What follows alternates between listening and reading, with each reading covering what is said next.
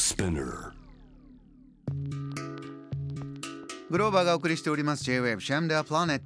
ここからは海外在住のコレスポンデントとつながって現地の最新ニュースを届けてもらいます。News from Correspondent 今日はドイツとつなぎましょう。ドイツはベルリン在住フリーランス UXUI デザイナー。田中翔子さんです。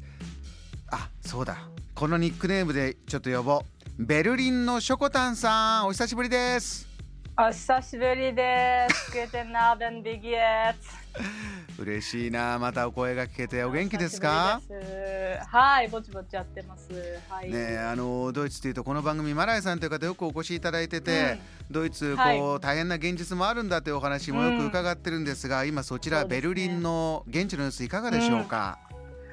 そうですね。ついこの間まで本当に天気が悪くて、で、そのコロナのレギュレーションもあったんですけど、今、ウクライナ戦争が入ってきて、ちょっと空気が重い感じがありますね。う。うん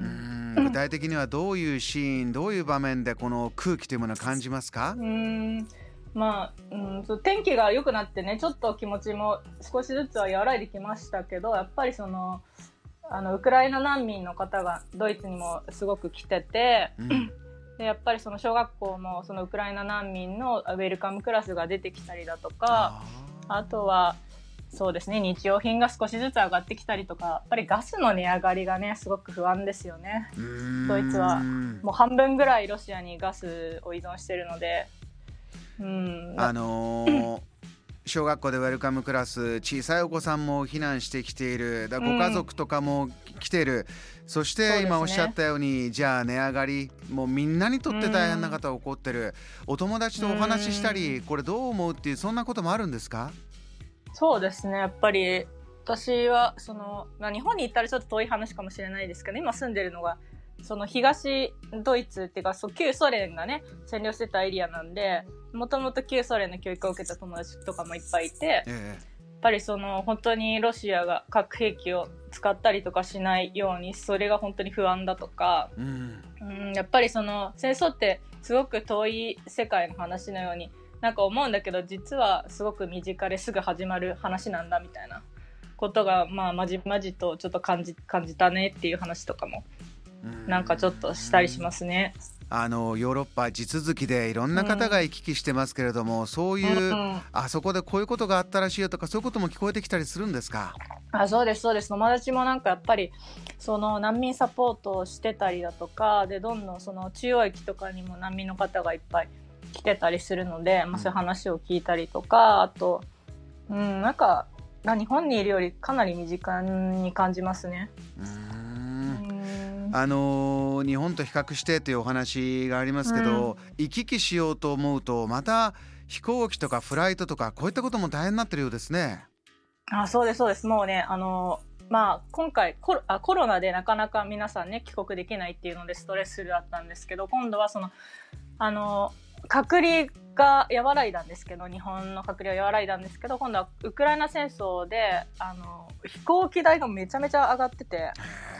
ね、前は600800ぐらいユーロだったんですけど今2倍ぐらいするようになってきたんでうん。なかなかそうですね。なんかすごいフライトの経由に時間かかったりとか便も減ってるんでなんかいつ帰ればいいんだろうっていうストレス溜まってる人たちも多いと思いますね。これはなかなか見えない中でうん。じゃあ自分たちの暮らしどんな風に、あの少しこう明るくしてこう楽しもうという中でですね私あのうん。ショコタンベルリンのショコタンさんのインスタグラム見ると、証拠食堂美味しそうなお料理たくさん作ってありがとうございます。そういうのパッと見るとね、心温まるんですがどうですか、はい。皆さんどんなもの今旬でこう召し上がってとかドイツベルリンではありますか、ありますあります。今ねあのあのホワイトアスパラの季節で4月から6月ホワイトアスパラの季節なんですけどなんか日本だとタケノコが出てきたらなんか春が来たなって感じですけどあそうですね。ドイツだとなんかホワイトアスパラがこう街に並ぶとあ今日春が来たなみたいな感じになってます。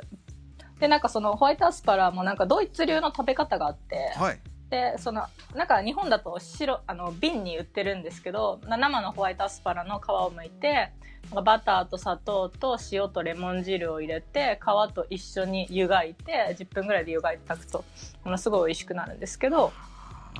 うん。でそれになんかオランデーズソースっていうのなんかマヨネーズみたいなのをかけてうん。食べるんですけど、まあ、それ結構ドイツ人楽しみにしてるんじゃないですかね春が来て。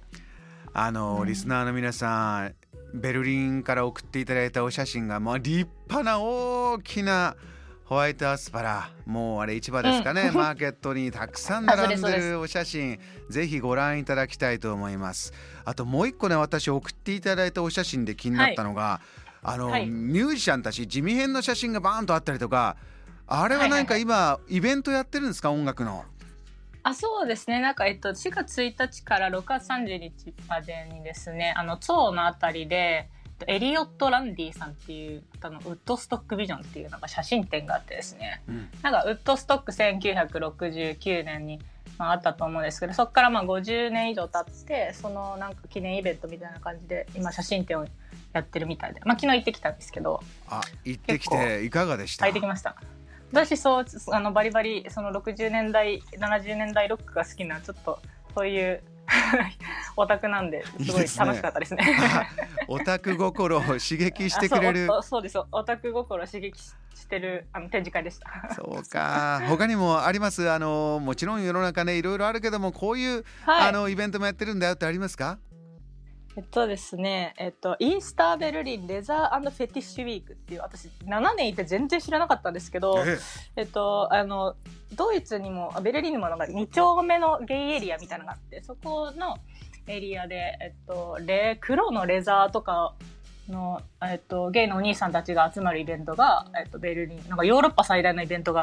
今イースターでやってるみたいですね。うん。ヨーロッパいろんなところからお客さん来てるなって感じしました？うん。そうですね。私初めて本当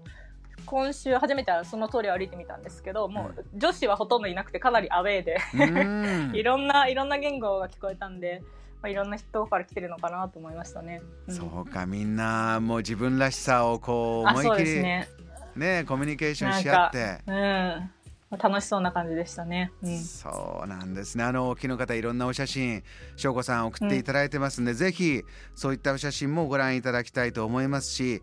あの大変な状況続いていると思います。また、うんぜひそちらから最新リポートいただきたいと思います。今夜ありがとうございました。はい、ありがとうございました。Jam, the planet.